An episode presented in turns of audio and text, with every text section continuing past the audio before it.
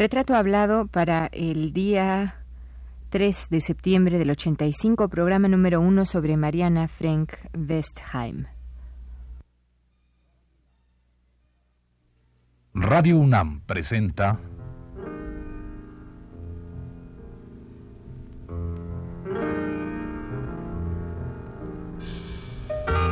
Retrato Hablado.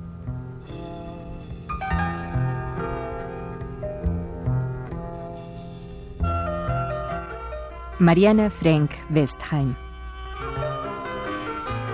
Un reportaje a cargo de Elvira García.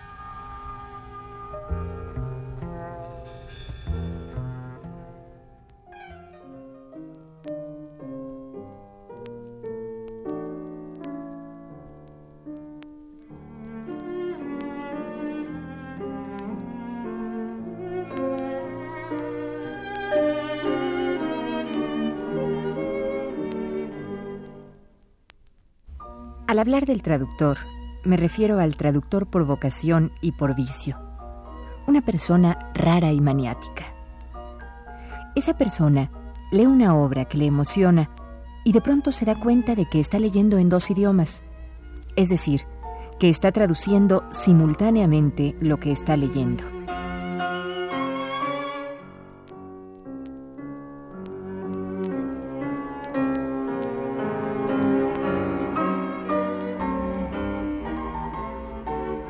Esa persona está parada en una esquina, esperando el camión, e instintivamente, inconscientemente, compulsivamente, traduce los letreros de las tiendas de enfrente. Esa persona, hasta en sus sueños, hace versiones de lo que ahí se comenta. El traductor es un maniático.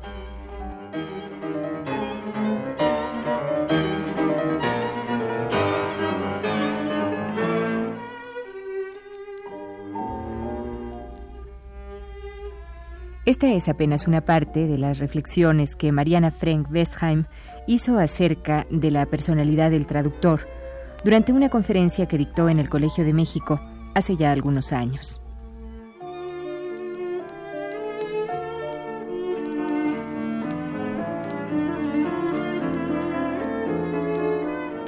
Pues de ella, de Mariana Frank Westheim, traductora apasionada, lectora infatigable, y autora de aforismos, cuentos cortos y mínimos, además de poeta, de ella, de su labor en México, para acercarnos a autores de otras latitudes y otras lenguas a nuestro español. De eso y de su obra personal hablaremos a lo largo de cuatro emisiones, en un intento por hacer un retrato hablado de este nuestro personaje. ¿Quiere usted acompañarnos, amigo Radio Escucha?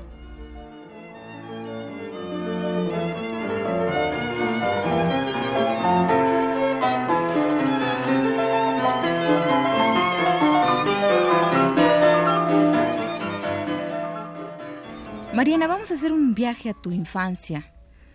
Y bueno, aunque a ti no te gusta que, señalemos fechas para nada, aquí no las vamos a manejar. Por ahí vamos a ver, este, ubicar un poco la época. Pero de tu infancia, ¿cuáles fueron los hechos que más te marcaron? ¿Y qué recuerdos con nostalgia, con alegría? Bueno, la cosa que primero se me ocurre es algo que me dijo una vez o varias veces, eso no lo sé mi madre me decía, cuando tú naciste, florecían en el jardín de adelante los, las azaleas y las rododendron, que es un arbusto que hay por allá, y en el jardín de atrás las lilas y las copas de oro. qué poético. Y eso es, ha sido para mí en el curso de mi vida, como creo mucho en palabras, ha sido de una gran influencia. Yo creo que una persona que nace así, privilegiada, no puede, bueno, nada puede frustrarse definitivamente. Bueno, normalmente sí, entre paréntesis, soy una frustrada, pero, pero, pero es no totalmente, ¿no? Por eso. La otra cosa que recuerdo de eso sí, de niña chiquita todavía, de cinco años, un momento delante de un arbusto lleno de flores que me y mi padre que estaba a mi lado y la inmensa felicidad que me invadió viendo este arbusto lleno de flores. ¿Y de las cosas tristes que, recuerdas? ¿O no te acuerdas de ellas? Ah, sí. Cosas verdaderamente tristes de la infancia, sí. La infancia no es de ningún modo un paraíso, es uno de los mitos y como tampoco la juventud, qué horror. Pero, bueno, es pura envidia, ¿no? Pero lo digo y entonces creo un poco. Bueno, pero cosas tristes, déjame pensar un poco. Bueno, mientras piensas, te pregunto cómo, cómo era, la, era tu casa. Supongo, bueno, con muchas flores, por lo que decías hace un rato, ¿no? Sí. Y bueno, la relación que tenías con tus padres o tus hermanos. Era maravillosa. Yo era una especie de niña sola, es decir, tenía tres hermanos mucho mayores que yo. Entre las, la hermana que me seguía era, bueno, mi hermana esta tenía casi siete años más que yo, de modo que como niña de, bueno, a partir de la edad cuando se comienza a leer, todavía no buena literatura, pero en fin, digamos, ocho, nueve, diez años, que me encantaba estar sola y con tranquilidad y eh, tener un espacio para mí. Tengo recuerdos muy bonitos de mi, de mi niñez.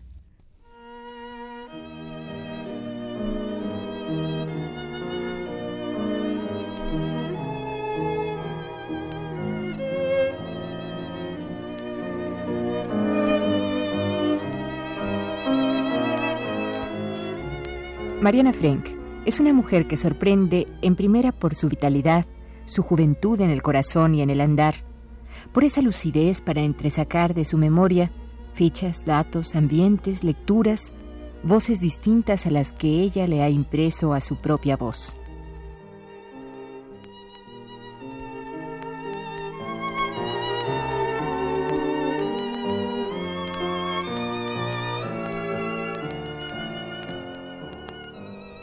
Mariana, ¿cómo descubriste los libros y qué papel jugaron en tu infancia y adolescencia?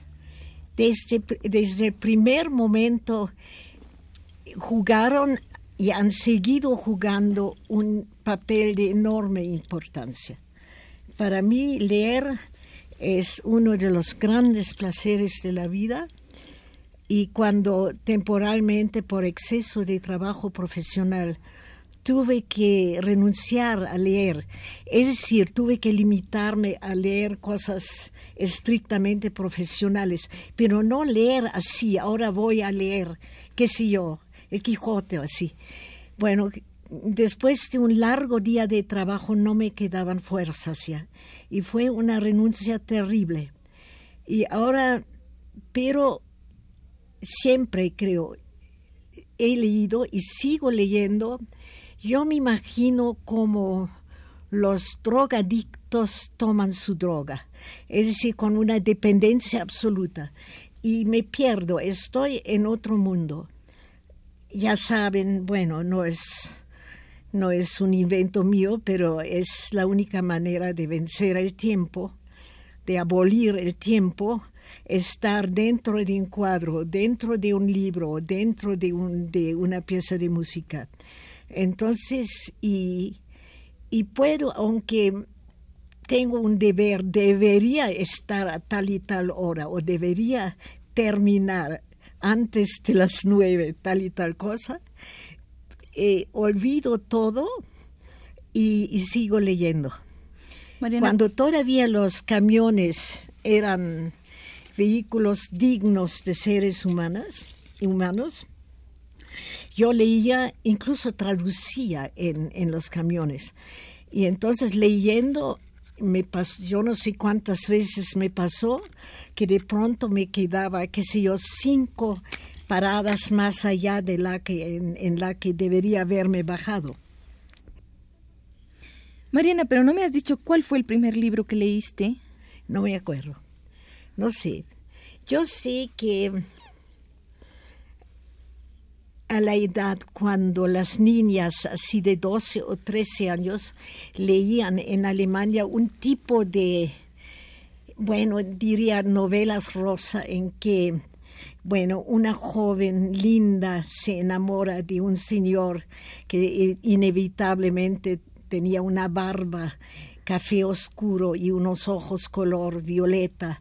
Y, eh, y bueno, así yo leía una lectura que era más bien para muchachos, es decir, libros de aventuras. Y, eh, que, y con un gran, y leía muchos libros de Jules Verne, aquí llamado Julio Verne, e incluso cuando tenía como 12 o 13 años, dramaticé con una amiga, dramatizamos algunos de esos libros. Y eh, me acuerdo de uno que se llama el volcán de oro que se desarrolla en Alaska, pero no sé qué, y me, me fascinaba. También leía obras de Karl May que se desarrollan entre los indios de Estados Unidos y eso también me fascinaba mucho. Realmente libros escritos, bueno, sin hablar de Jules Verne, que indudablemente era un gran escritor, ¿no? El otro sí, en su género también creo que era un buen escritor, que con mucho suspenso, que había un indio que era Vinetú, el gentleman rojo. Y naturalmente había un blanco que siempre salvaba, el Old Shatterhand, que siempre salvaba todas, en todas las situaciones, el que quedaba arriba, ¿no? Hay que claro, hay que respetar las jerarquías raciales, ¿no?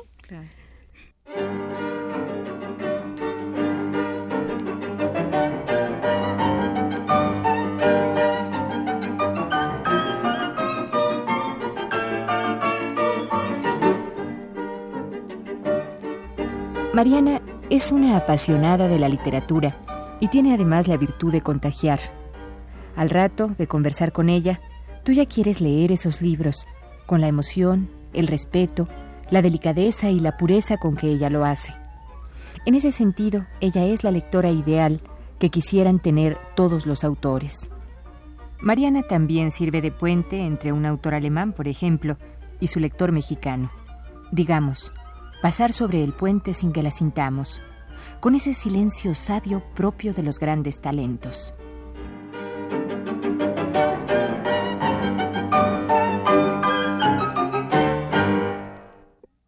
Yo te quiero preguntar, ¿cómo encontraste tu vocación por la traducción? No te lo puedo decir. Cuando leí este cuento y ya sabía algo de francés, que fue el primer idioma eh, que aprendí, entonces me entró así, ya el gusto, ya se declaró la vocación para usar palabras un poco grandilocuentes, pero creo que se puede hablar de esto. Lo raro es, me acuerdo muy bien del cuento, incluso he guardado el manuscrito, que no era manuscrito, sino era un cuaderno que todavía tengo de esa primera traducción. Eh, y ah. se llamaba De la Alegría. Mariana, había en, en esto de la traducción tan a una edad tan temprana, había una necesidad de oír el texto en otro idioma o en otro ritmo de escritura, en, con otra cadencia? Bueno, claro, todo en aquel entonces simplemente tenía ganas. No puedo, seguramente no me di cuenta, pero yo me imagino que, quién sabe por qué. bueno, me entraron las ganas de hacerlo. Seguramente nadie influyó en mí. Eso sí te lo puedo asegurar.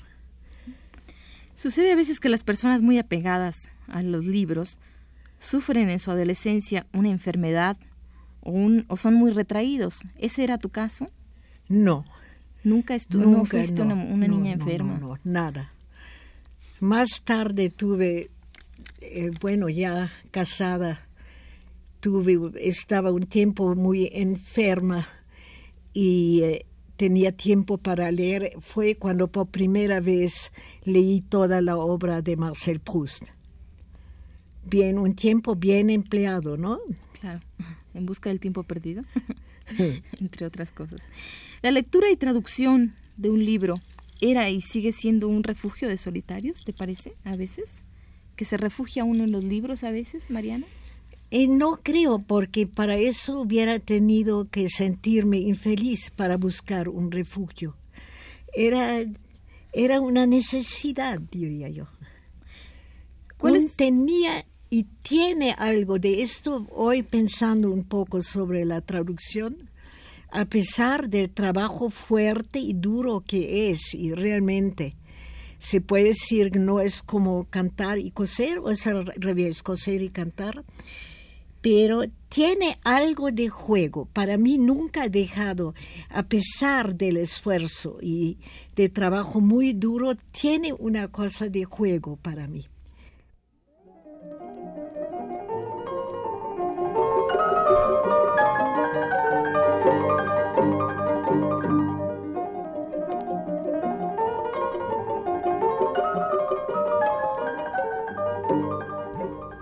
¿Había libros de cabecera en tu adolescencia, Mariana, en tu adolescencia, en tu juventud? Bueno, yo creo que bueno, libros de cabecera digo que no, pero había un autor a quien nunca empecé a adorar, bueno, a la edad, yo diría, cuando nací, es decir, a la edad de 15 años, nací para la vida del espíritu, que es Thomas Mann, y ha seguido para mí durante toda mi vida y y sigue siendo. Es un, es un autor al que recurres.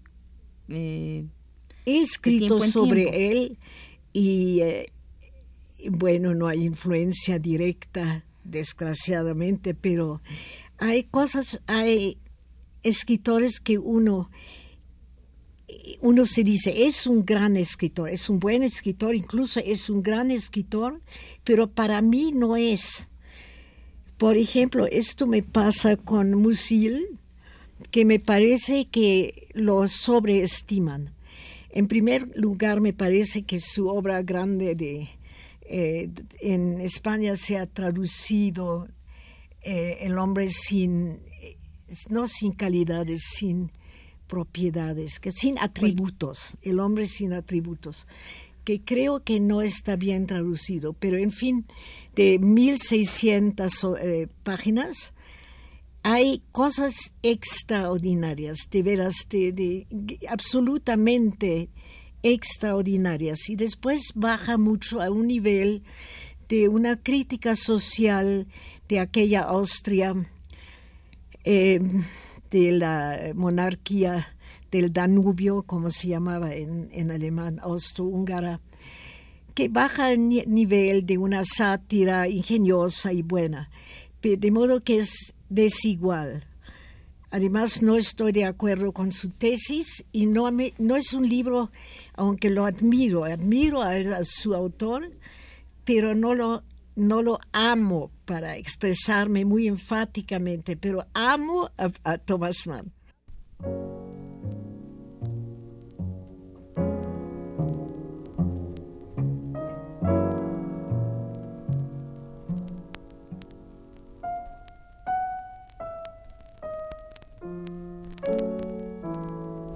Mariana también te conmueve como escritora.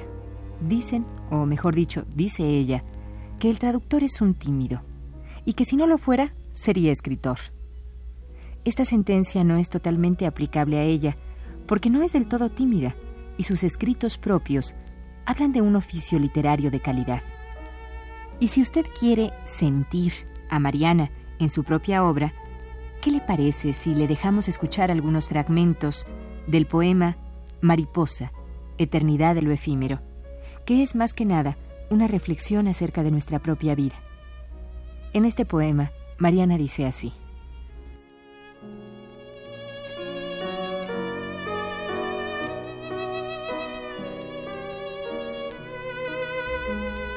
La mariposa debería ser el símbolo de la fidelidad más difícil. En el momento de chupar la dulce miel de una flor, está fervorosamente entregada a ella, solo a ella, sin el más leve pensamiento en las anteriormente chupadas, ni en las muchísimas que en el futuro deleitarán su paladar.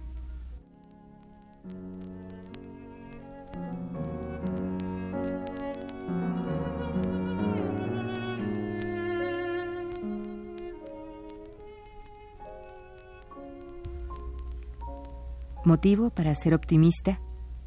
Que de algo tan repugnante como es la oruga pueda salir algo tan hermoso como la mariposa.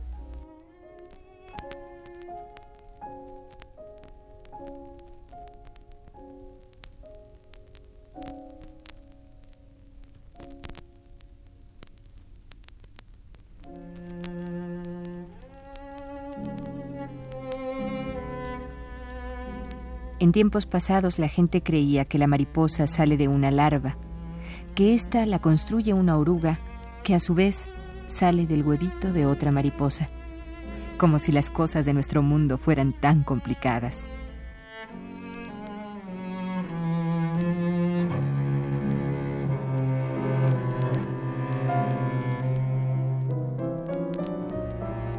Una mariposa, avergonzada de su infidelidad, porque nadie le había dicho que esta es constitucional entre las mariposas, trató de justificarse diciendo que en todas las flores que había amado y amaría en lo futuro, únicamente había amado y amaría a una sola, a la flor.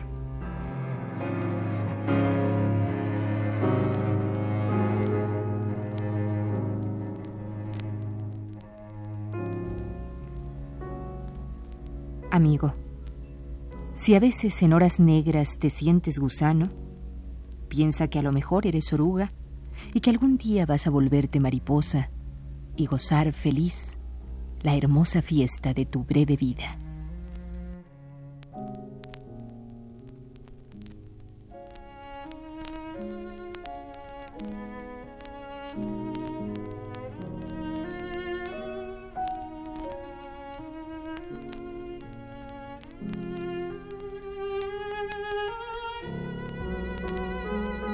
Esta fue la primera parte de la serie dedicada a la escritora y traductora Mariana Frank Westheim. Le invitamos a escuchar la segunda el próximo martes a las 21.15 horas. Gracias por su atención.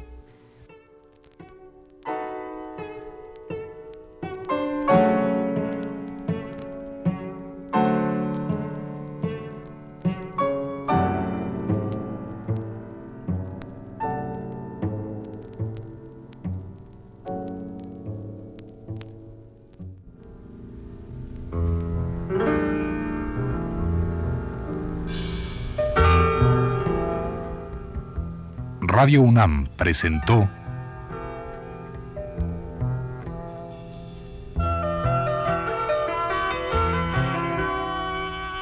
Retrato Hablado.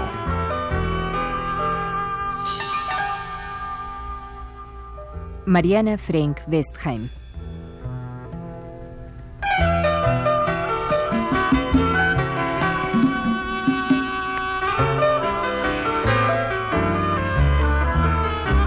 Reportaje a cargo de Elvira García.